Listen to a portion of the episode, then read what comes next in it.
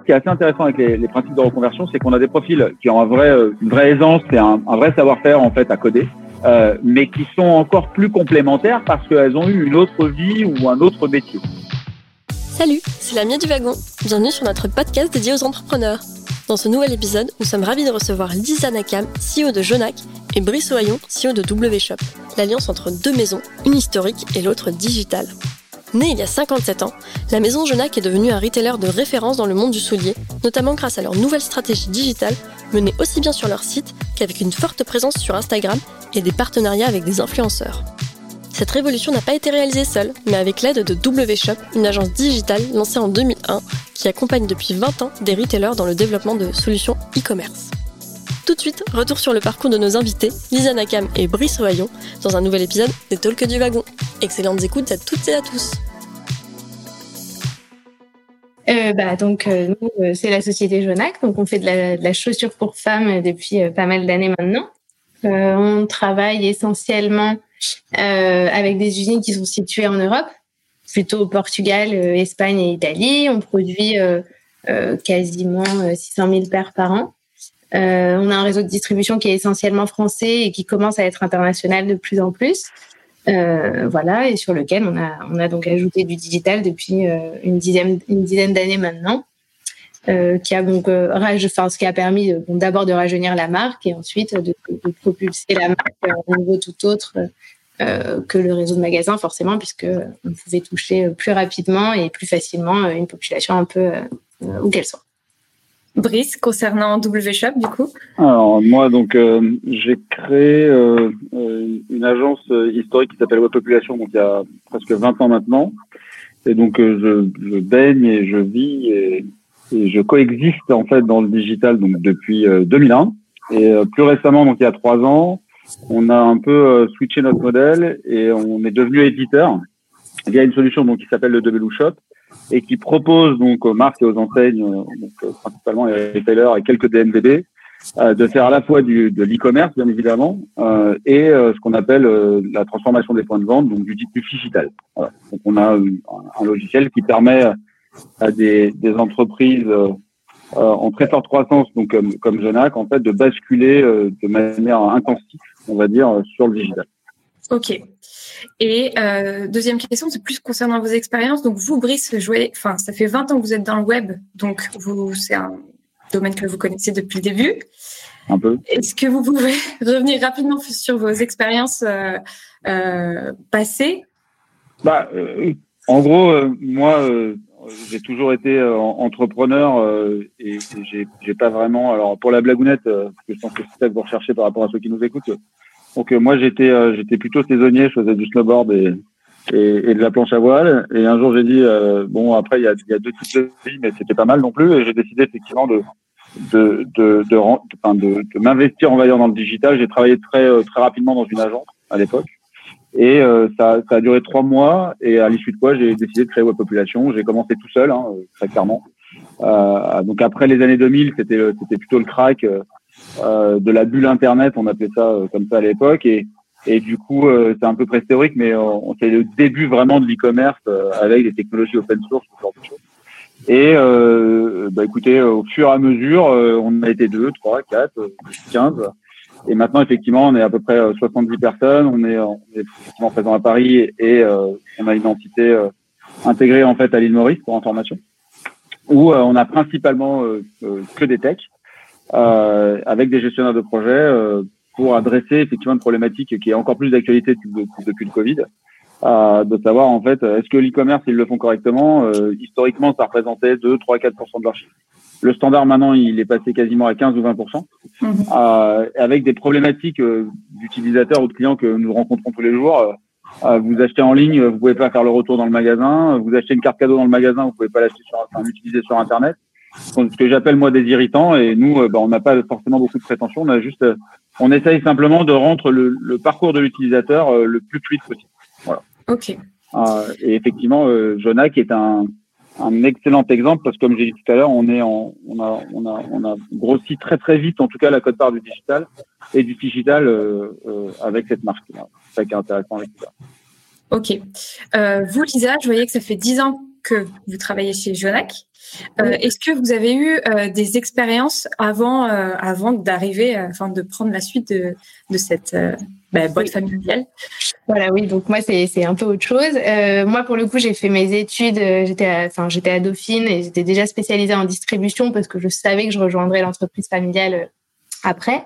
Euh, donc j'ai fait, enfin j'ai commencé dans la grande distrib, j'ai testé du L'Oréal, j'ai testé, enfin je, je, suis partie à New York très tôt, euh, j'ai travaillé chez Interparfum là-bas. C'était c'était le début du digital, c'était tu commençais le développement, il y avait il y avait des sites internet mais tu vendais pas encore en ligne.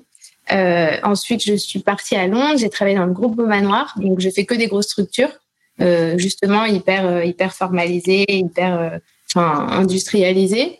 Euh, j'ai pris tout ce qu'il y avait à prendre en termes d'expérience là-bas. euh, pour ensuite euh, revenir en France et reprendre en fait donc la société familiale en y mettant tout ce que j'avais pu voir dans les autres boîtes, si vous voulez, en termes de stratégie. Donc là, pour le coup, il y avait beaucoup de choses à faire parce que si vous voulez, c'était une boîte du retail classique où il y avait vraiment, enfin, quand on est arrivé, il n'y avait pas de haine sur les boîtes. Donc, euh, c'est pour vous dire. Ah oui. Euh, voilà, il, a, il, a, fallu euh, mettre en place tout plein de choses en termes de logistique, en termes de, en termes de RP, en termes de marketing. Enfin, en fait, il a fallu prendre tous les pôles les uns après les autres, mettre en place donc déjà toutes les choses qui allaient permettre ensuite de faire de la croissance. Donc, c'est ce qu'on s'est amusé à faire avec mon frère pendant les cinq, six premières années. Et puis ensuite, on a pu commencer à vraiment rentrer dans le vif et enfin si vous voulez euh, enfin ça a apporté les enfin tout ce qu'on avait mis euh, en place avant a commencé à porter ses fruits en termes de croissance. Et donc euh, le, digital c'était un peu l'aboutissement de tout ce qui avait été mis en place en termes de voilà enfin c'était notamment tous les sujets système d'info et logistique mmh. qui ont beaucoup beaucoup joué. Et voilà. Et donc ensuite on a pu se mettre au travail. Donc au début on avait un site on avait un site sous Magento avec une équipe internalisée. Voilà ça se passait plutôt pas mal en soi mais c'est vrai que le besoin euh, de d'évolution par rapport, enfin par rapport à ce qu'on était capable de faire en interne avec euh, la taille de mes équipes était quand même, enfin on, on, arrivait à un moment où il y avait un problème. Et c'est un peu à ce moment-là que WShop s'est positionné et c'est à ce moment-là qu'on est passé sous la nouvelle plateforme en quittant Magento. Il y a à peu près trois ans et demi. Ok, euh, bah, c'est une parfaite euh, transition pour euh, un peu le premier sujet que je voulais aborder avec vous. Euh, c'est il concerne justement euh, un peu votre retour d'expérience sur la digitalisation que bah, que Jonac a pu opérer sur ces dix dernières années. en fait. moi, en, en, en, lisant un peu les, les informations que j'ai pu trouver, je me suis posé la question de savoir comment, très concrètement, cette transition elle a été organisée en interne chez Jonac par quelles étapes euh, vous êtes passé euh, et euh, surtout à quel moment vous êtes fait accompagner? Oui, alors en fait, bon, il y a eu effectivement plein plein de niveaux. Si vous voulez, enfin alors déjà il faut savoir que on, enfin on était on était vraiment en retard quoi. Il y avait vraiment beaucoup de choses à faire déjà au niveau des, des de, tous les, enfin, la, la, boîte n'était pas du tout prête à commencer à ouvrir un site, si vous voulez. Donc, il a fallu d'abord reprendre euh, des briques les unes après les autres, notamment en termes de gestion de stock déjà, euh, si vous voulez. Donc ça, ça a été euh, toute une première partie qu'il a fallu mettre en place assez rapidement. du marketing, ce que je vous disais, on savait même pas ce que c'était, donc on n'en faisait absolument pas, à aucun niveau.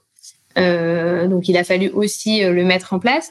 Les réseaux sociaux, c'était le début de l'émergence. En... Donc là, pour le coup, on l'a pris très tôt parce que comme on commençait à travailler ces sujets, c'est quelque chose qu'on a pris très tôt et qui nous a permis de créer des communautés euh, plutôt pas mal. Enfin, euh, aujourd'hui, quand on se compare par exemple euh, aux autres marques du métier, on est plutôt en avance. Donc ça fait partie des points pour lesquels justement c'était pas trop mal. Et après, quand on rentre dans le vrai dossier digital pur, au début, on l'a fait donc sans être vraiment accompagné. On l'a fait en interne, mhm. recruter des gens. voilà. Après, en fait, c'est vrai qu'il y a, tu peux faire des choses et c'est très bien. Mais euh, il y, a, tellement de besoins parce que les sujets ils évoluent très très vite et que euh, enfin tu as des nouveaux sujets constamment que euh, un moment donné en fait on n'était pas certain d'être capable d'avoir les ressources. En fait en fait si vous voulez au tout début tu te retrouves un petit peu dans une situation où en fait t'as pas le chiffre d'affaires qui justifie de, de, mettre les ressources qu'il faudrait pour atteindre le niveau de croissance un petit peu au-dessus. Et donc, c'est là-dessus que, effectivement, l'accompagnement de WShop a commencé à être bénéfique pour nous.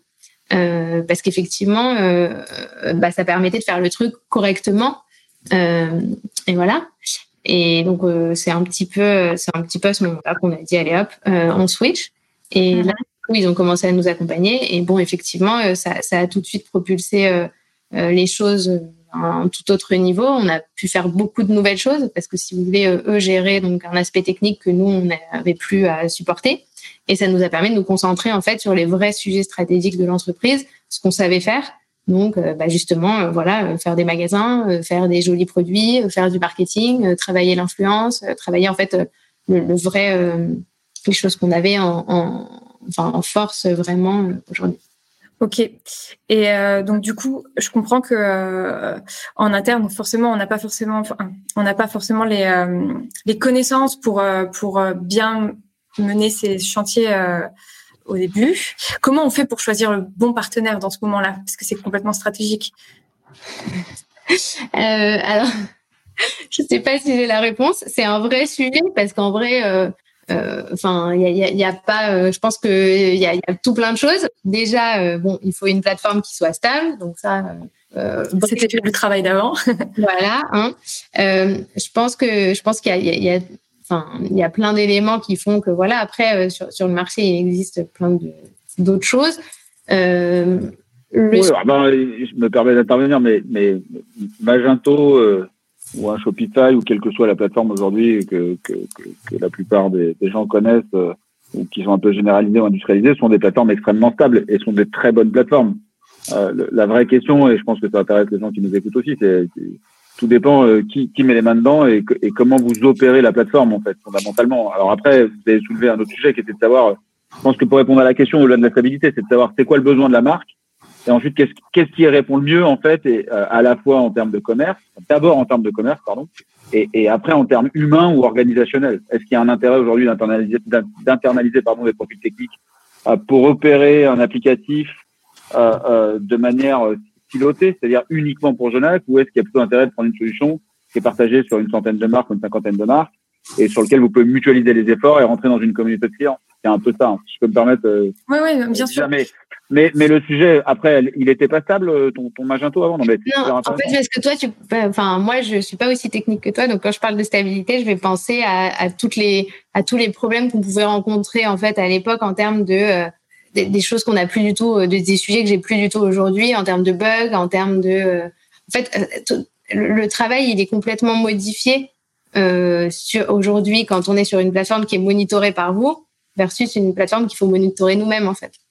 Du coup, tu peux te concentrer sur la fabrication de ton, de ton produit et sa commercialisation. Quoi. Complètement. Et donc, comment tu choisis ton prestataire? Exactement.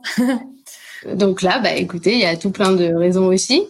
Euh, il faut un prestataire qui est fiable. Donc la plateforme c'est la base, on est d'accord. Hein, c'est ce qu'il disait. En vrai, euh, on est tous d'accord pour dire que, enfin, euh, c'est c'est pas c'est pas c'est pas là-dessus qu'on va vraiment avoir la différence. Ensuite, il va y avoir bah, tous les sujets externes qui vont exister tout autour. Et donc là-dessus, bah voilà, enfin typiquement ce que ce que Brice disait avant. là aujourd'hui, on est en plein dans des problématiques omnicanales c'est, euh, enfin, à peu près euh, toutes les marques du retail sont sur ces sujets-là aujourd'hui, encore plus avec le Covid. Bah, ça, fait combien de temps que vous travaillez dessus? Est-ce que c'est, arrivé avant 2018 ou pas du tout? Euh, chez nous, en tout cas, on avait une petite partie IRESA, oui, avant 2018. Ok. Contre, on n'avait pas passé les étapes suivantes, si vous voulez, de Ship from Store et de enfin stock unifié, pouvoir livrer les magasins, enfin le web à partir des magasins, etc., etc. D'accord. Tout ça, ça a été propulsé par le Covid, en fait. Heureusement que c'était dans le pipe avant. Si ça avait pas été je pense qu'on aurait eu des difficultés euh, à le mettre en place en un claquement de doigts. Ok. Et ben là aussi, ça me fait une super transition puisque euh, on sait que bah, depuis 2018, le retail est énormément impacté, euh, à la fois par euh, les crises de, bah, des gilets jaunes, euh, les, les, grèves et puis maintenant euh, la crise du Covid. De ce que je comprends, donc vous, vous aviez amorcé ces sujets-là avant cette période. mais je voulais savoir du coup comment vous avez réagi face à ces crises et quelles ont été les évolutions et notamment l'accompagnement de enfin, W Shop. Comment comment vous avez accompagné Jonac dans cette période-là et tous vos clients aussi? Il y a plusieurs phases en fait. c'est assez intéressant là, on va rentrer plutôt dans le côté humain. En gros, à l'annonce du premier confinement, je, pense que je, l'écrivais hier soir à mes équipes qui attendent avec impatience un, un petit mot que, que, tous les ans je leur fais un petit mot. Donc voilà, c'est pour la blague. Et, et, et j'ai mis ça sur le papier hier soir je, je, pense que, enfin, et, et j'ai pas de honte à le dire, moi été terrorisé. C'est-à-dire que quand on a appris euh, effectivement le lockdown sur la France, vous vous dites, mais euh, et je pense que c'est un peu le cas de tout le monde, mais bon, quand on est entrepreneur, on est un peu des guerriers, donc euh, normalement on n'est pas censé paniquer ou s'inquiéter. Très sincèrement, j'étais vraiment complètement terrorisé à, à l'idée de me dire, mais comment on va faire pour passer ce, ce truc-là? Donc ça, c'est la première étape. La deuxième, c'est euh, OK, on respire. Euh, un jour, deux jours après, on, on commence à, à, retrouver nos marques et on se dit c'est quoi le plan d'action? En gros, il y avait deux attitudes, mais, mais c'est très intéressant. Et, et, pour côtoyer et avoir la chance de pouvoir partager avec euh, d'autres entrepreneurs euh, et, et brillantissimes, en fait, c'était très intéressant de voir.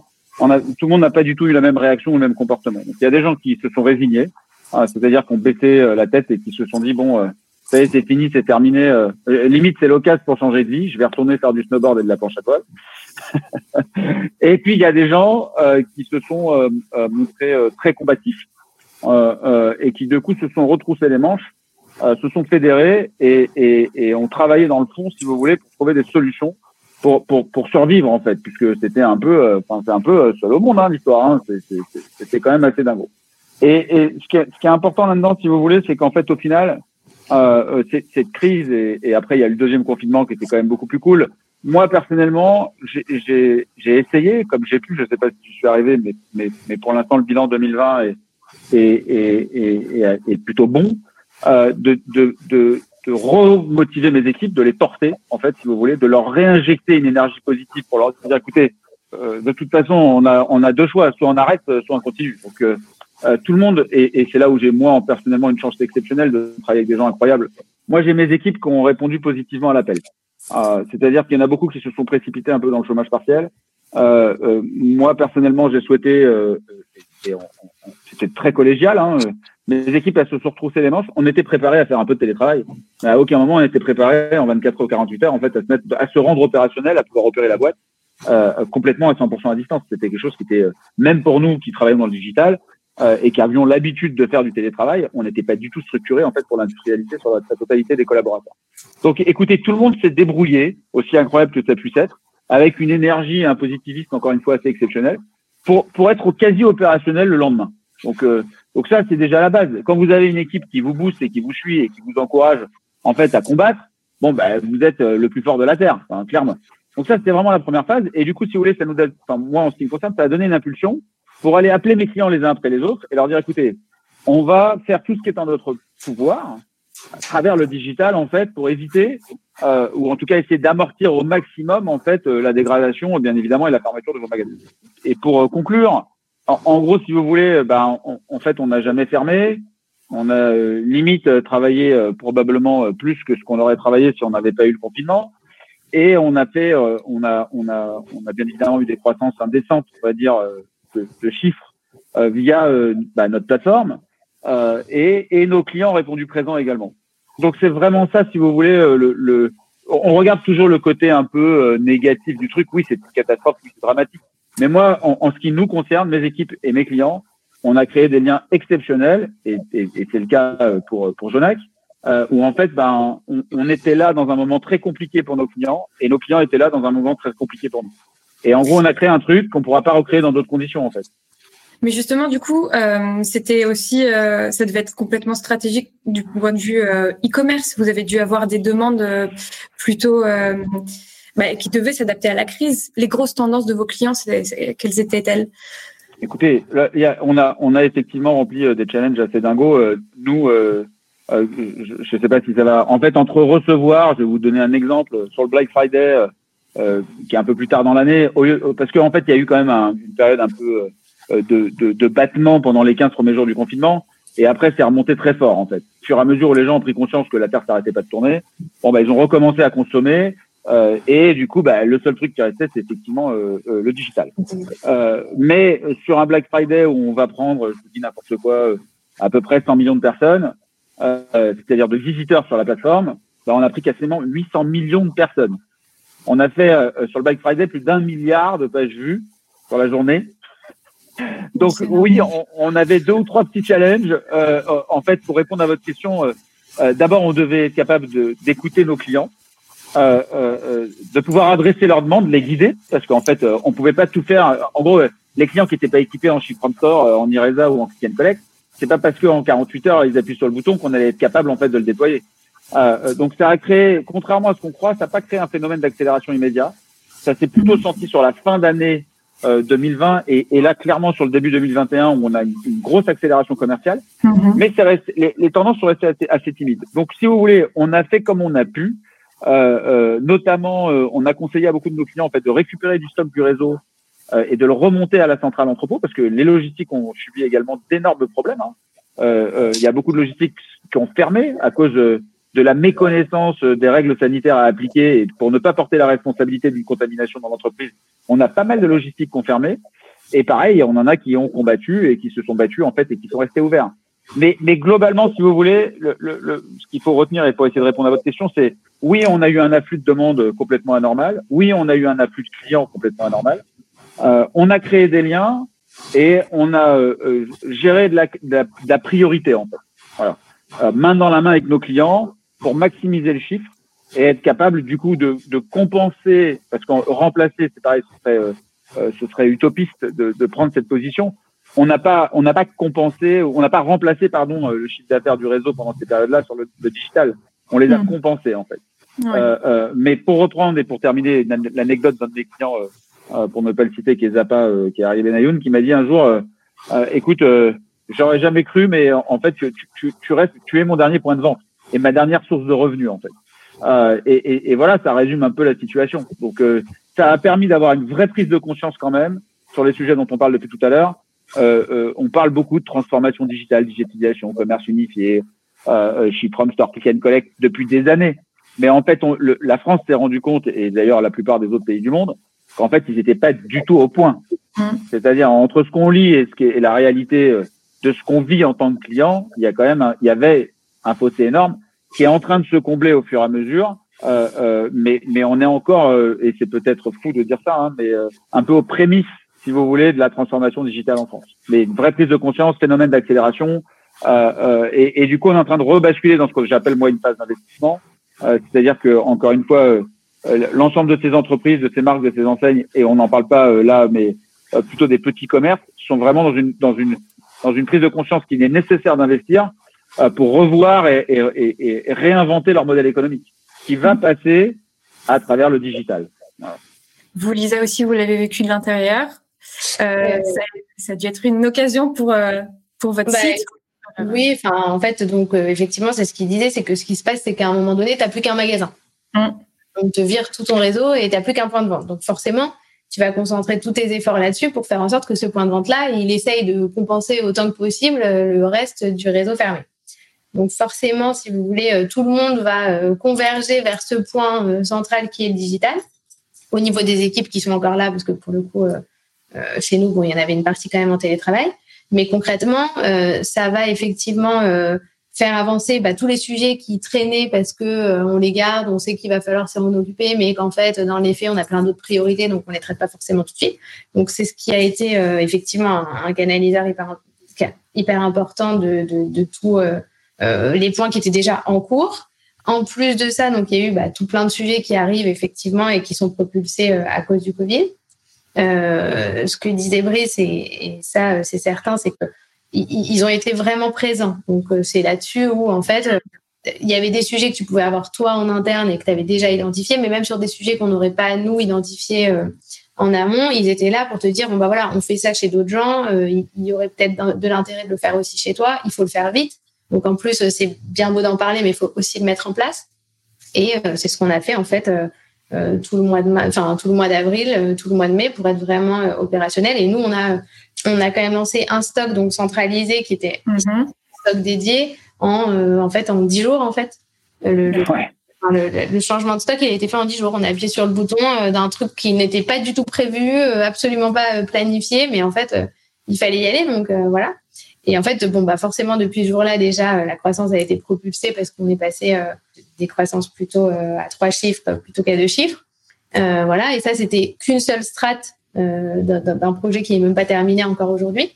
Mm-hmm. effectivement, en fait, le fait que tout le monde travaille vraiment sur ce digital et qu'en fait, tous les cerveaux de l'entreprise, hein, parce que ce qui se passe, c'est que si vous voulez, il va y avoir la, la, partie digitale, mais il va aussi y avoir, je dis n'importe quoi, enfin le, le merchandising qui va travailler aussi euh, sur ces sujets et qui va donner plus d'input euh, au digital pour faire que euh, bah il y a pas de vitrine. Donc trouve des bonnes idées sur les news trouve des bonnes idées sur les homes. Enfin vous voyez tout ça. Et je pense que c'est un petit peu c'est un petit peu cette ce recentrage des énergies tous ensemble sur le digital qui a fait qu'on a pu atteindre les croissances qu'on a atteint et effectivement en fait toute la première période c'était de la mise en place, préparation. Et en fait, tout, tout l'hiver, on a pu récolter les fruits de ce qu'on avait mis en place euh, auparavant. Et c'est pour ça qu'on est euh, effectivement maintenant euh, plutôt au point sur ces sujets-là. Mais en fait, tout n'est pas fini. En fait, on sait qu'il y a encore plein de choses à faire. C'est ce que Brice disait. En fait, on a découvert le sujet et toute la transition est en, cours, quoi, dans les mois qui arrivent et dans les mois qui passent. Complètement. C'est ça. Et on gère on gère de la priorité. C'est-à-dire qu'en fait, euh, il y, a, effectivement beaucoup de sujets à adresser. Il faut, faut pas se tromper de chemin, il faut pas se tromper de sujet. Et, pour ça, moi, j'ai une méthode euh, qui est assez simple. Faites ce qui a le plus de valeur, qui est le plus prio et qui prend le moins de temps. Et, je vous assure vous pouvez appliquer ça à n'importe quel boulot dans le monde. Hein. Euh, ah, mais c'est le bon sens, quoi. Ouais. exactement, le mot-clé, le bon sens. Euh, je voyais sur votre site que vous avez un rythme de sortie de fonctionnalités qui est assez élevé. Enfin, il est indiqué que vous sortez euh, des fonctionnalités mineures euh, toutes les semaines et majeures tous les mois. Tous les mois. Là-dessus, justement, comment vous faites pour bon, vous parliez de bon sens pour prioriser les demandes, mais comment vous, vous, discutez avec vos clients pour pour être au courant de ce qu'ils veulent, quoi? Alors, en, en, gros, le, concept, il est toujours aussi assez simple, en fait. Hein, l'ensemble des acteurs internes, externes ou même transversaux du double shop sont des product owners. C'est-à-dire qu'en gros, on, on s'alimente euh, donc euh, depuis euh, trois ans, donc depuis vraiment qu'on a sorti cette, cette, cette, activité principale, cette soft. en gros, pour rappel, hein, chaque client a le même corps. Donc en gros, ce qui ne, nous contraint pas dans la personnalisation, et on, on travaille, il n'y a pas de versionning en fait. Tout le monde a la même version. Et chaque client va émaner un besoin euh, ou un utilisateur, donc euh, c'est-à-dire mes, mes, propres équipes vont dire bah voilà cet outil-là c'est bien mais ça pourrait être mieux, et, et, chaque personne va devenir un product owner, au même titre que demain euh, euh un développeur est un product owner, un, un, un, un graphiste, un ergonome est un product owner, etc., etc. Un market, un traffic manager est un product owner. Donc nos partenaires, nos prestataires, nos clients et nos équipes, c'est même pas un droit de parole, c'est on le devoir de nous dire comment on doit se rendre meilleur. Et donc, en fait, vous avez une sorte de boîte à idées. Hein. Bon, c'est la méthode Scrum euh, avec des sprints, euh, c'est assez simple, hein, mais on va pas parler euh, chinois ou gros pardon. le principe, c'est quoi? C'est qu'en fait, vous, vous balancez un certain nombre de choses et on va les noter avec les trois, quatre critères que je vous ai donnés tout à l'heure. On va dire est-ce que c'est rapide, est-ce que c'est a de la valeur, est-ce que c'est prio? Vous avez des choses malheureusement qui sont pas prio, qui n'ont pas de valeur, qui sont longues, mais qu'il faut faire à un moment ou à un, ou à un autre. Et, et, en gros, effectivement, on parle de mineurs toutes les semaines parce que voilà euh, je sais plus ce matin, il y a encore un quasiment tous les jours pour être et particulièrement en ce moment, on a tout un en fait, on a une sorte de rotation de R&D en interne euh, et chacun prend une tâche, une petite tâche en fait et chaque développeur participe si vous voulez à l'amélioration de l'outil ou soit à l'innovation à l'intérieur de l'outil. Mais encore une fois, j'insiste, ça peut partir et ça part généralement d'un besoin euh, euh business du client. Et, et, au final, en, gros, euh, j'ai peut-être pas expliqué ça tout à l'heure, mais nous, nous, on a un modèle win-win avec nos clients. C'est-à-dire, en gros, c'est plus mon client euh, euh, est en bonne santé et fait de la croissance, et plus euh, euh nous nous rémunérons. Donc, en fait, c'est vertueux. Euh, on fait pas de la presta, on, on, on time pas le temps, tout est forfaitaire et, et, indirectement variabilisé sur le succès en fait de nos clients. Donc, avec ce modèle-là, on n'est pas dans un modèle de dire bon, on prend pas une demande technique et puis on se dit bah voilà, il y a 25 façons de la faire, regarde et puis là comme si ça va coûter tant machin. Hein, c'est pas du tout comme ça. En fait, on prend un besoin, on l'écrit, on dit OK, c'est une super idée, et pouf, on l'a fait. Et du coup, on, on, on gagne un temps, c'est pareil, monumental euh, de rédaction de cahiers des charges euh, euh complexes, relus par des gens euh, externes, le devis, compter le temps, la facture. C'est vraiment un modèle win-win avec une, une, énorme agilité dans le run. Hmm. alors, ça a ses défauts hein, comme méthode, hein, puisque euh, forcément, euh, si vous faites des mises à jour, euh, alors pour info, c'est c'est bi-hebdo maintenant, parce qu'avant, on les mises à jour quotidiennes des, du corps système de l'APP. Maintenant, on les fait en bi-hebdo. vous, vous, vous, prenez, même avec du développement continu, vous prenez toujours un risque en fait de régression, ou en tout cas de recettage incomplet. Mais c'est pareil, ça s'appelle de la gestion du risque. Est-ce que ça vaut mieux de ne rien faire pendant six mois ou de dépenser énormément d'argent pour tester quelque chose et, et n'en être vraiment jamais sûr que ça va marcher à 100% Ou est-ce qu'il vaut mieux être hyper agile, sortir plein de petites nouveautés tout le temps avec des sprints hyper courts et prendre le risque que ça bug et que du coup vous soyez dans une relation partenariale, que vous débuguez au fil du temps, mais du coup vous prenez une avance sur le marché qui est monumentale. Vous voyez? Mmh. Donc euh, voilà. Alors et pour terminer le sujet, on, on pousse, on pousse le, le le vice dans le bon sens du terme, à, faire en sorte que nos clients se rencontrent, communiquent, partagent leurs bonnes expériences, mais fondamentalement de Belouchop ou pas de Belouchop, j'ai envie de vous dire, on s'en fiche en fait. Ce qui nous intéresse, c'est que, euh, et limite, euh, euh, si on n'est pas bon, qu'ils le partagent et que nous, bah, autant qu'on le sache, comme ça, on va s'améliorer. Et, le constat, c'est vraiment hein, de se remettre en cause quasiment tous les matins. Hein. mais, mais par contre, le fait qu'ils partagent entre eux, bah, j'en sais rien. Nous, on fait pas, on n'adresse pas, clairement, on n'adresse pas la partie influence. Euh, euh, on, on, travaille avec les, les, les, la plupart des acquéreurs en monétique euh, sur le marché. On travaille avec la plupart des transporteurs. Et, et, en fait, quand vous fédérez une sorte de communauté d'utilisateurs, une communauté clients, c'est assez génial parce que naturellement, ils vont s'échanger les meilleurs tips, ce que nous on fait sur la partie technique, entre eux, pour être, pour, pour maximiser leurs chances de. J'ai pas envie de vous dire euh, de, de, croître le plus vite possible. Je, on n'est même pas en train de parler de pas réussir. Hein. C'est simplement que vous fluidifiez l'ensemble. Encore une fois, tout ce que je peux vous expliquer ou vous dire ou partager avec vous euh, peut vous paraître assez euh, euh, fondamental, basique, simple, plein de bon sens. Mais, mais je vous assure que malheureusement, on a tendance dans la société dans laquelle on vit à complexifier les sujets, particulièrement quand on parle de digital, de technique, de développement, et, et au final, en fait, même de commerce. Parce que le final du final du final, c'est ni plus ni moins que, et je suis sûr que chacun d'entre nous a, a vécu euh, l'incident ou le problème. C'est vous dites j'ai envie d'acheter un produit, vous n'arrivez pas à vous cliquer comme une barjo, euh, vous n'arrivez pas à l'ajouter au panier. Euh, vous l'ajoutez au panier quand vous arrivez dans le panier, on vous dit qu'il est plus dispo. Pour créer son compte, il faut avoir fait pas d'offense Sciences Po en fait. vous en avez pour un quart d'heure et puis en fait vous avez des messages d'erreur qui vous expliquent pas pourquoi en fait on vous dit que vous n'arrivez pas à vous inscrire.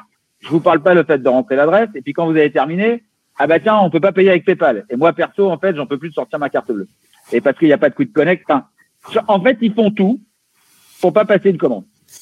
Alors, quand vous mettez derrière, alors ça veut pas du tout dire que nous on est parfait, que tout marche et que machin. C'est pas ce que je suis en train de dire. Ce que je suis simplement en train de d'expliquer, c'est qu'on on manque cruellement de, de bon sens et de rationaliser les sujets. Et que encore une fois, ça marche avec tout, ça marche avec les infrastructures techniques, ça marche avec le commerce, ça marche avec euh, la stratégie euh, euh, marketing, ça marche avec le média. Enfin voilà. Voilà comment on bosse, en tout cas. Très bien. J'imagine que vous en avez été contente, Lisa.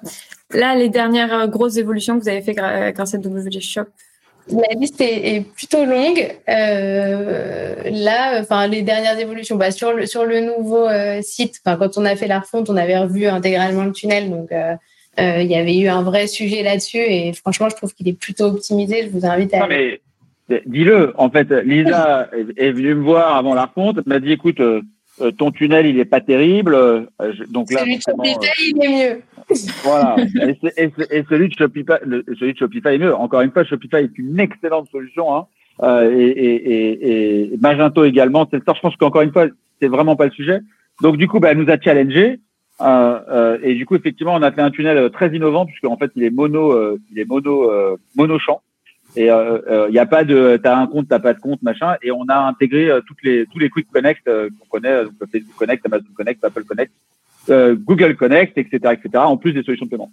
Et, et effectivement, on a gagné quelques dixièmes de points de taux de conversion, ce qui est ce qui est quand même très significatif dans une dans un moment un peu crucial en fait où ça fait ça excusez-moi l'expression, hein, ça fait chier tout le monde de créer son compte à chaque fois sur un site. Enfin, très sincèrement, euh, même moi, je sais plus le mot de passe, le machin. Enfin, ça va devenir complètement dingue. Donc, euh, et, et, et, et, amusez-vous aujourd'hui, allez, baladez-vous sur. Euh, on prend 10 sites au hasard. Je vous garantis que les Quick Connect, il n'y en a pas beaucoup qui les ont encore déployés. Alors que ça existe chez nous depuis presque, je sais pas, au moins 5 ans. Donc euh, voilà, le bon, enfin, j'en ai encore fait la, démo cet après-midi à un prospect. Ça m'a bien fait rigoler. Euh, mais, mais encore une fois, hein, le, le, problème n'est pas que la solution. c'est pas la techno fondamentalement le problème. C'est la capacité en fait à pouvoir unifier un effort sur un ensemble de clients et d'utiliser les idées de tout le monde pour pour en profiter ensemble. Une de mes questions, c'était de savoir euh, quel, euh, sur quels critères vous recrutiez euh, vos développeurs. J'imagine qu'il y a déjà le pragmatisme, le bon sens et la mise en commun. Il y a d'autres points pour vous? Historiquement, j'ai quand même, encore une fois, la chance d'avoir des collaborateurs qui sont dans l'entreprise depuis, j'en ai plusieurs qui, qui, sont là depuis plus de 5 ans, hein, voire 10 ans même. C'est d'abord une problématique. On a beaucoup, beaucoup de profils maintenant, bah, comme l'établissement enfin, la raison pour laquelle on est là ce soir, euh, des, profils de reconversion. C'est super intéressant parce qu'en fait, vous avez des gens qui ont une approche. Vous avez euh, le profil type du développeur historique euh, dit geek, quelqu'un d'assez introverti, qui est brillantissime, mais qui effectivement a potentiellement des problématiques de pouvoir s'exprimer. exactement l'exercice qu'on est un peu en train de faire ce soir ou partir à la télé, c'est quelque chose qui peut être potentiellement inconcevable. Qui, ce qui, ce qui veut pas dire qu'en fait euh, ils sont pas brillants et qu'ils savent pas justement faire des choses que personne ne sait faire. Et, et, en gros, si vous voulez, ce qui est assez intéressant avec les, les principes de reconversion, c'est qu'on a des profils qui ont un vrai, euh, une vraie aisance et un, un vrai savoir-faire en fait à coder, euh, mais qui sont encore plus complémentaires parce qu'elles ont eu une autre vie ou un autre métier. Et donc, elles ont une approche, une approche, excusez-moi, beaucoup plus métier, plus de commerce, plus utilisateur. Donc aujourd'hui, euh, euh, bon, nous, nous, euh, vous, vous avez compris un peu l'énergie ou ou l'attitude Moi, je, je recrute, c'est moi qui fais passer tous les entretiens de tous mes collaborateurs, systématiquement. Et il y a qu'un seul, euh, il y a un test technique et ensuite on fait un entretien. Euh, les candidats sont souvent surpris, mais euh, pourquoi vous euh, Mais c'est bizarre. Normalement, je passe par un mec, euh, puis après un deuxième, un troisième. ça veut tout dire en fait, si vous voulez. Nous, ce qu'on cherche, c'est des personnalités, des gens qui ont envie de bosser, des, des, des, juniors. moi, moi, j'ai pas fait d'études parce qu'en fait, tout à l'heure, on en a pas parlé, mais en gros, euh, j'ai eu mon bac. Euh, j'ai essayé d'aller à la, enfin, je suis allé visiter à la Fnac euh, en droit parce que je voulais être, je voulais être avocat. Et entre deux, je me suis dit tiens, ce serait bien si j'étais médecin. Bon, la blague.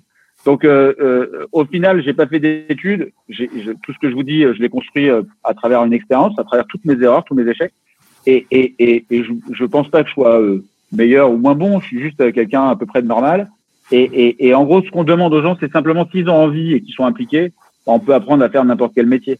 Et, et, pour répondre clairement à votre question, bah, d'abord il faut aimer le code, et puis et puis il faut il faut être impliqué et il faut être il faut avoir envie en fait. Euh, l'un des éléments qui est capital pour moi euh, euh, avec mes collaborateurs que je leur dis systématiquement, euh, soit pendant les points, euh, soit à l'embauche, le jour où ils sont pas contents de venir bosser, il faut pas qu'ils viennent. Parce qu'en fait, le principe fondamental, c'est que si vous aimez ce que vous faites, vous le ferez bien. Et je, et je pense qu'il y a une, quand même un, un, maladie, euh, sans, sans faire de, de, mauvais jeu de mots en France, c'est qu'il y a tellement de gens que ça ne, qui, qui n'ont plus de d'envie, de passion en fait d'aller bosser tous les jours, euh, euh et, et, et, qui n'osent pas effectivement passer le cap de la reconversion. Donc on parlait de vous tout à l'heure, vous êtes en plein dedans.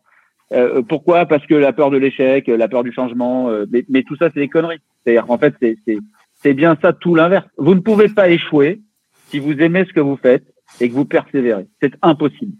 C'est absolument. Et croyez-moi, j'ai fait, j'ai fait pas mal de trucs dans ma vie, hein. et j'ai pas fini. Donc, euh, je, je, c'est mathématique. Ok. Ces dix dernières années, elles ont dû être super riches pour vous, euh, et notamment sur toute cette partie euh, de digital.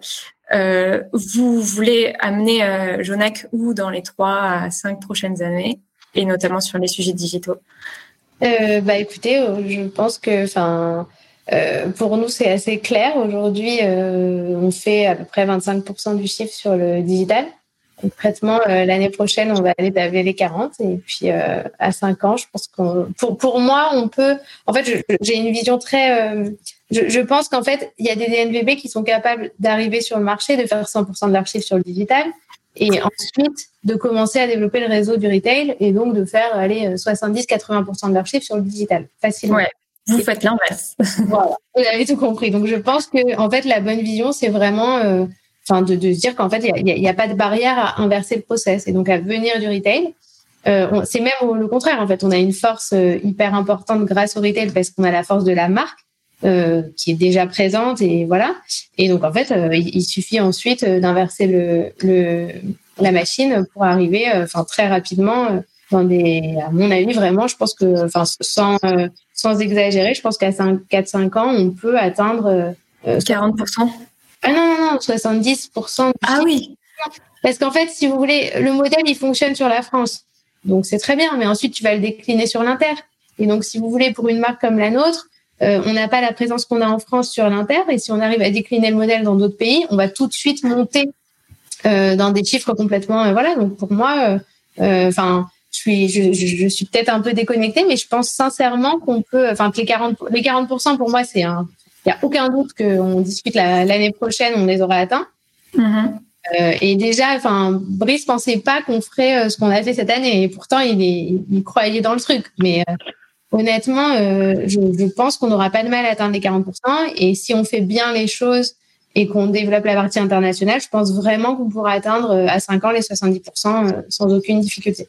Ok, c'est impressionnant. Donc ça, s'appelle une transition digitale réussie. Voilà. bon, après, après, encore une fois, Lisa est très modeste ils ont fait des, ils ont rendu la, la marque très désirable. Euh, ils ont réussi à transférer une partie de leur clientèle historique. Quand, quand on dit ça fait 55 ans que la marque elle existe, euh, si je peux me permettre, Lisa, c'est pas la même marque qu'il y a 55 ans. Vous avez su, comme comme moi aujourd'hui, euh, euh, et il y a, y a trois ans, le Double Shop, c'est pas la même, c'est pas la même solution qu'il y a trois ans. Vous avez un besoin euh, en permanence en fait d'innover et de repenser votre modèle et de vous remettre en cause, etc. Sinon, vous devenez très vite has-been si je peux me permettre sur le, sur le sujet. Et ils ont réussi. Nous, on est là, euh, on est là que pour accompagner nos clients. Euh, L'attractivité, la désirabilité de la marque de Zonac aujourd'hui, elle est extrêmement forte et c'est le résultat d'un pilotage de la plateforme de marque, des actions de marketing direct et de l'image que vous avez renvoyée, et bien évidemment du produit. Euh, euh, c'est un, un, résultat de fond. Enfin, c'est clair. Et effectivement, maintenant, la question, c'est est-ce que c'est scalable? Est-ce que effectivement, on est capable? Est-ce que Lisa et, et, et, et, son frère sont, capables en fait de le redéployer euh, à l'international? C'est un vrai sujet. En tout cas, on est là pour les accompagner quoi qu'il arrive. Hein. Bon, en plus, ça a commencé l'international. Hein. Il y a combien de partenaires à l'international? C'est beaucoup. Hein oui, enfin en nombre, c'est beaucoup puisqu'on est présent dans tous les corners quasiment euh, grands magasins, euh, quasiment partout à part aux États-Unis. Donc en nombre, oui. Après, en chiffres, c'est pas encore assez fort parce que c'est pas une présence euh, en, en, termes de. C'est pas, pas des succursales en fait. Vous voyez, c'est des, choses comme ça. Donc on mm. peut vraiment la grossir. Mais par contre, on a commencé l'international aujourd'hui sur le site et ça fait 15% euh, du chiffre. Euh, mais l'idée, c'est vraiment euh, aussi d'aller chercher là-dessus pas mal de, enfin de points. voilà. Moi, je suis, assez confiante sur cette partie-là. Comme je vous disais, je pense qu'en fait, on a vraiment mis en place beaucoup de choses ces dernières années et que maintenant, ça, on déroule. Ouais. vous voyez, on, on rigole sur plein de sujets des fois parce que, enfin, moi, je voyais aujourd'hui, tout le monde te parle typiquement de, de, de, tout ce qui est green, de tout ce qui est éthique, de tout ce qui est, voilà, c'est les grands sujets à la mode, de tout ce qui est sustainable et tout ça. Et vous voyez, par exemple, pour une marque comme la nôtre, les choix qui ont été faits, c'est des choix qui ont été faits à la base. C'est-à-dire que, euh, à l'époque de mon grand-père, les sacs Jonax, c'était déjà des sacs en toile parce qu'il estimait que euh, dans la chaussure, il y a des cartons, il y a des boîtes, il y a du papier plastique, enfin, il y a plein de choses. Donc, il s'était déjà dit, essayons de diminuer ça voyez Et euh, en fait, on a, on a toujours été sur ces problématiques. C'est ce qui a fait qu'on n'est pas parti en Asie euh, quand tout le monde a délocalisé ses prods et est parti euh, en Chine, en Inde, etc. Nous, on a décidé de se dire, bah, on reste en Europe. Ok, les produits vont coûter plus cher, mais on est en circuit court. On va diminuer grâce à ça nos, nos invendus en fin de saison. On va avoir un, un, modèle beaucoup plus vertueux qui va nous permettre d'avoir moins de stock. Moins de stock égale moins de démarques. Une, une, gestion beaucoup plus pilotée. Et en fait, c'est tout ça qui nous a permis d'arriver aussi euh, à ce qu'on a aujourd'hui. Et mm. après, on, en rigole, mais par exemple cette saison, je pense aussi qu'il y a eu un, sujet, euh, un sujet bête, mais en fait, on a la, la, marque donc a beaucoup grossi et rapidement, et en fait, on a eu des ruptures. On a eu des best-sellers en rupture, et au final, euh, bah en fait, euh, c'était un mal pour un bien parce que ça a vraiment permis de créer une stratégie de rupture qui au début n'était pas souhaitée, mais qui au final a, énormément joué de ça. Enfin, euh, enfin le modèle était les, modèles étaient tellement euh, introuvables qu'en fait dès qu'on balançait des réassorts bah, ça se vendait tout de suite parce qu'il y avait un effet euh, voilà On va passer maintenant aux questions du public et pour le moment on en a une de Samy. comment mesurez-vous votre succès après le lancement de votre plateforme digitale? Ah bah, je pense que clairement les, pourcentages du digital sur le chiffre d'affaires vont parler d'eux-mêmes. Après pour le coup c'est des KPI classiques mmh on a lancé, on va regarder, enfin bon déjà bon, forcément la, croissance du chiffre, euh, sur le changement, bon, il y avait un vrai sujet sur le taux de conversion, clairement, qui a vraiment été amélioré quand même quand on a switché. Enfin là, après, on est on est vraiment sur du sur des, enfin sur sur des, des basiques classiques, dire ouais, assez classiques, les taux de rebond du, du site, voilà. Ok, très bien. Une petite question d'Alexandra. Vous avez évoqué une stratégie de valorisation des ruptures. Autour de quoi se structure-t-elle? Donc, euh, si vous voulez, euh, à ce niveau-là, donc on a, il y, a le côté et en fait, nous, on l'a, on l'a couplé avec le, la partie influence. C'est là qu'il y a eu quelque chose qui s'est passé. Et donc, si vous voulez, vous avez euh, les influenceuses qui vont pousser des produits, mais qui ne trouvent plus, euh, parce qu'en fait, la prod ne suit sont pas là. Et donc en fait, alors donc dans les différentes innovations aussi euh, que que WShop nous avait proposé, il y a une gestion de la de l'alerte de stock. Et donc en fait sur le site, on était capable de monitorer les alertes de stock, mm-hmm. lancer les prods non pas en fonction des ventes parce que les produits étaient en rupture tout de suite, mais en fonction des alertes de stock. Et donc on a pu, euh, si vous voulez, euh, enfin faire converger ces trois éléments. les influenceuses qui poussent des produits qui ne sont en fait pas là, euh, toi, tu monitores tes, tes, alertes de stock pour gérer tes arrivages en fonction de ce qui va se passer là. Et ensuite, tu as l'effet euh, magique euh, qui se passe que tout le monde veut le produit qui n'est pas là. Euh, par contre, bon, tu as un peu envie de t'arracher les cheveux quand tu vois ce que tu rates tous les jours. Mais au final, je pense que sur le long terme, enfin là, long terme, sur le moyen terme, disons, euh, on a vu qu'en fait, on a, on a, vendu des quantités qu'on n'aurait jamais pu, jamais, enfin, de, mon historique en tout cas, on n'a jamais vendu de, telles quantités sur des produits que cette saison sur des produits pourtant. Et au niveau justement du marketing, comment vous gérez euh, l'influence, euh, Lisa? Comment vous atteignez vos cibles grâce L'influence a pris une énorme part, j'imagine, maintenant chez Jonac. Alors pour le coup, euh, oui, l'influence chez nous c'est un grand sujet. On estime qu'on ne veut travailler qu'avec des gens qui ont envie de travailler avec nous. Hmm. Donc on n'est pas du tout dans le dans le modèle influence. On va payer des gens pour qu'ils portent des produits qui sont voilà. On n'est pas du tout là-dessus. C'est vraiment plutôt on, cherche des gens qui sont qui, qui, peuvent être des ambassadrices Genac parce que simplement euh, euh, c'est des personnes qui enfin qui porteraient du Genac naturellement. Donc après euh, bon bah si c'est des influenceuses et qu'elles ont voilà, on va pas les gifter à côté de ça, mais on va pas payer pour que elles communiquent sur la marque.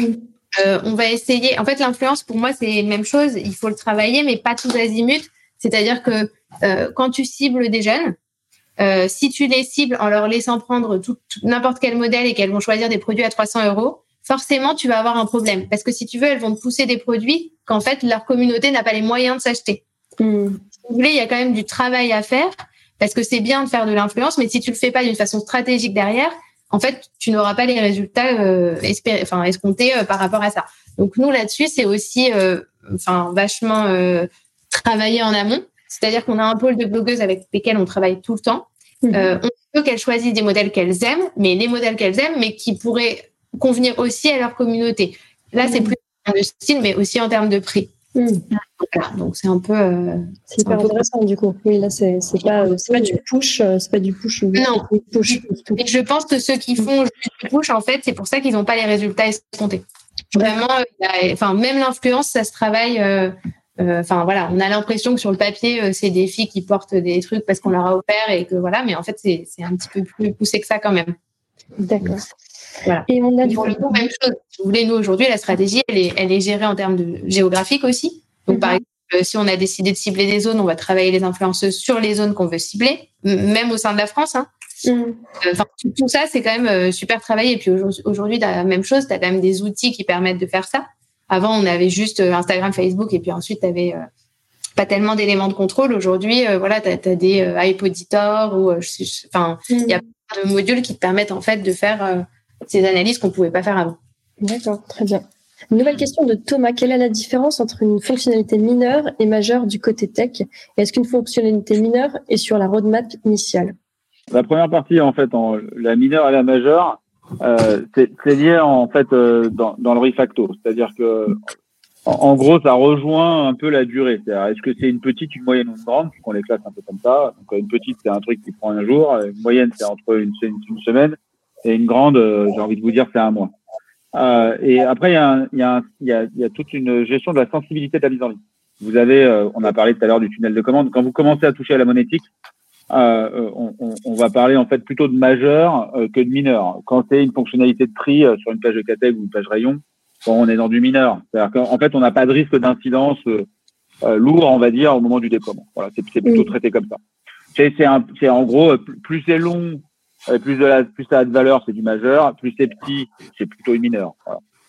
Et nous, nos, élèves codent sur du Ruby, sur Ruby, Ruby on Rails. Et chez vous, c'est sur quel, quel langage? Qu'est-ce que vous utilisez? Alors nous, nous, on, travaille historiquement pour pour la blague, donc avec du PHP. Mm-hmm. pourquoi j'en souris? Parce que moi, il y a une quinzaine d'années, c'était un peu la guéguerre avec l'ASP. Et, et, et, du coup, tout le monde disait oui, mais l'open source, de toute façon, c'est pas viable. Alors, du coup, les, les, les infra, parce qu'on est hébergeur aussi, hein, on a nos propres infrastructures, notre propre cloud.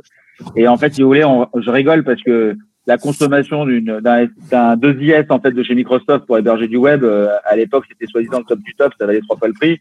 Et en fait, c'était beaucoup moins stable que des environnements Linux euh, qu'on connaît aujourd'hui et qu'on prise pas, on va dire, sur l'ensemble. Donc, c'est ça qui est assez drôle.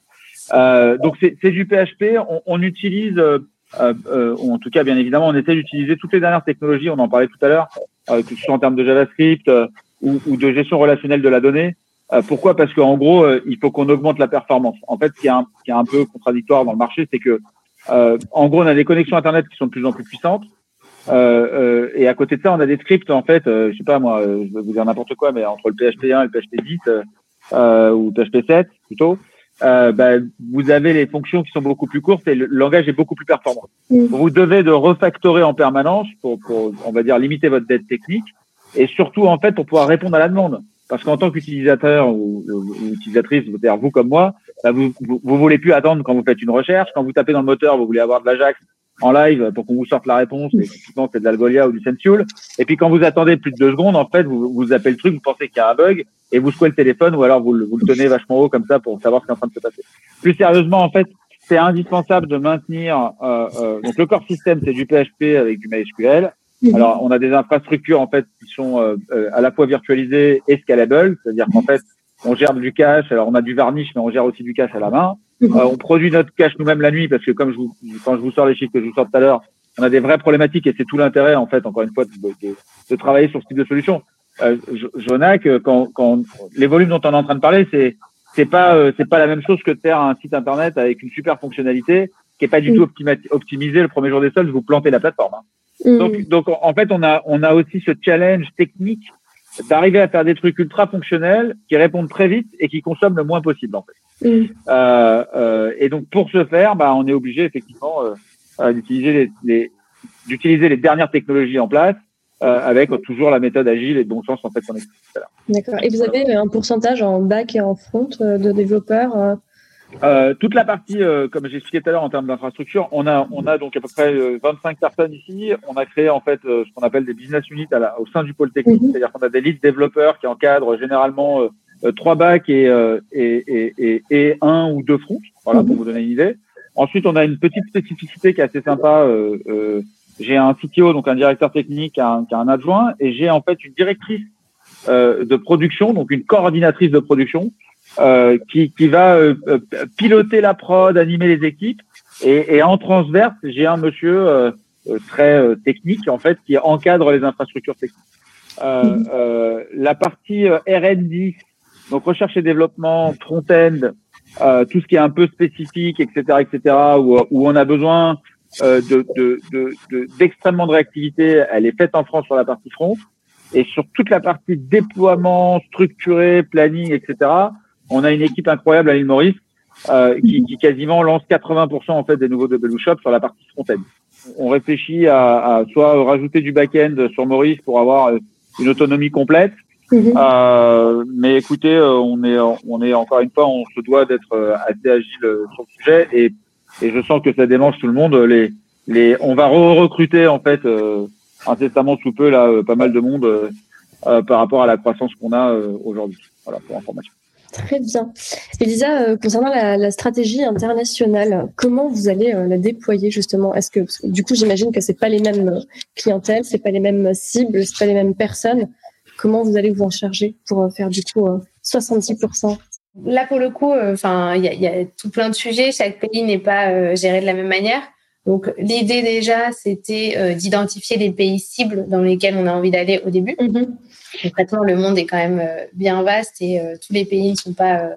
Enfin, d'abord, on n'a pas le même potentiel dans tous les pays et mm-hmm. pas aussi facile d'accès.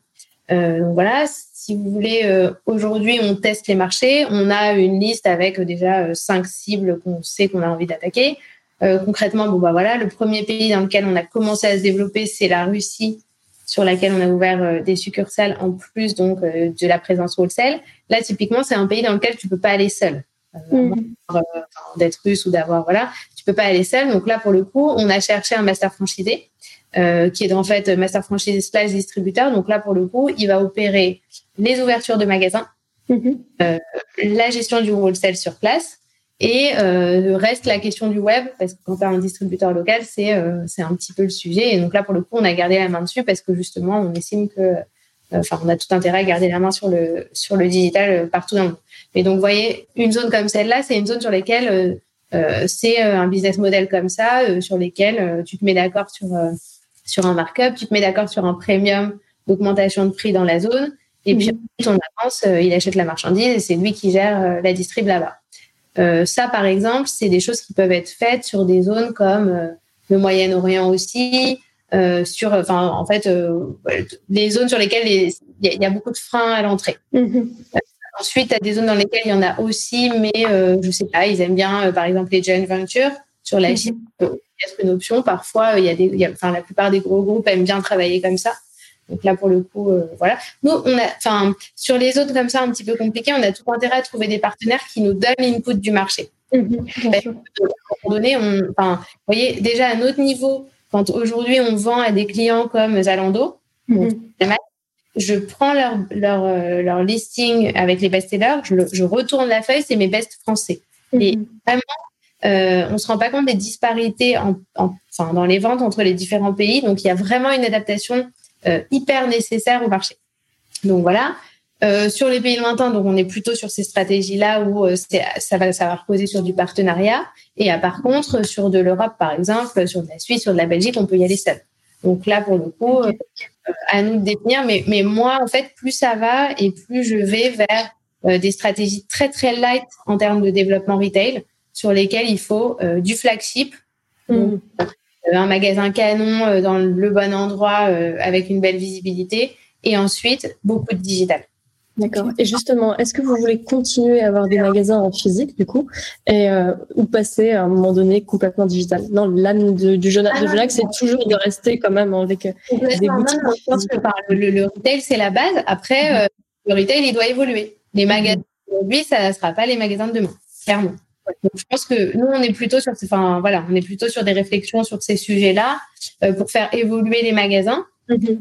Euh, vous avez déjà commencé déjà à digitaliser euh, vos magasins, vos espaces physiques avec des écrans, avec voilà, des choses spécifiques. alors, on a déjà des écrans dans les magasins, ça oui. Par contre, voilà, là, on est en train de, on commence à travailler un concept pour, enfin, sur les, les, les prochains travaux de magasins où là, pour le coup, on va le pousser vraiment plus loin. Mhm. Euh, donc accompagné par WShop, euh, sur la partie tablette et sur la partie euh, voilà. Donc là, tout ça, même chose. pour le coup, tout est en cours. Donc on réfléchit, on regarde un peu ce qui se fait. alors moi, j'ai besoin d'être canalisée parce que je vois plein de choses géniales et que j'ai envie d'y aller sur voilà.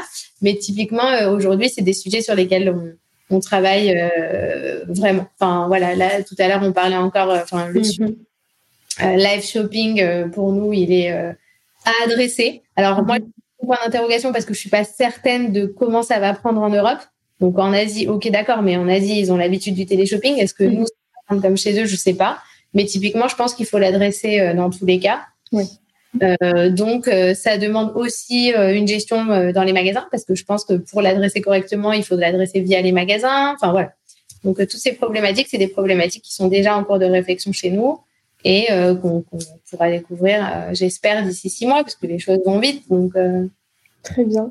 Et je vais terminer par une dernière question. C'est quel conseil vous avez à donner à un entrepreneur, une entrepreneuse, par exemple, ou quelqu'un qui veut se lancer dans le code?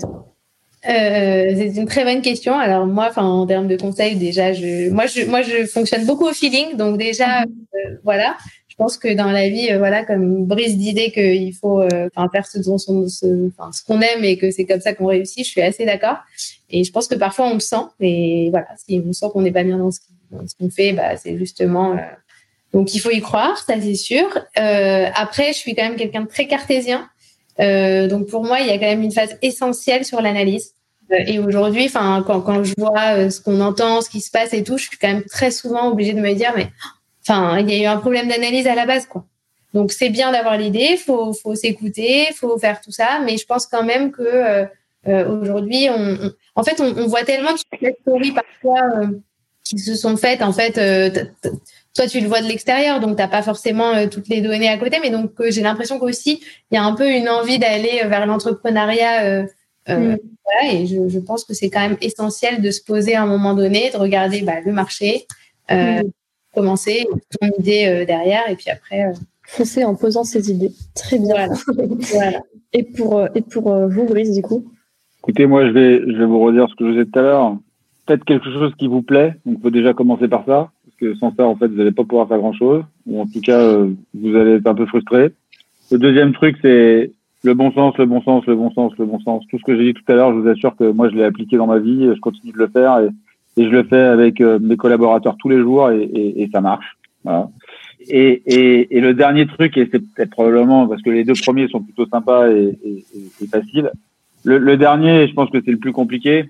Et ça, les gens, ils le voient pas, c'est dingue. En, en fait, on, on, si vous saviez le nombre de fois où j'ai échoué, donc en gros, c'est la persévérance. Mais, mais ça, mais ça, c'est, c'est, sûr que c'est pas facile. Alors moi, j'ai, j'ai pas eu, euh, euh, pour l'instant, je suis, euh, je suis seul. J'ai toujours été seul. Euh, euh, voilà, c'est mon, pas mon regret parce que je suis pas en mode regret, mais euh, voilà, il faut faut pas hésiter en fait à soit trouver vraiment quelqu'un sur lequel on peut s'appuyer pour partager en fait l'ensemble de ces moments, de ces événements et et et, et, d'avoir à quelqu'un encore une fois qui peut vous guider.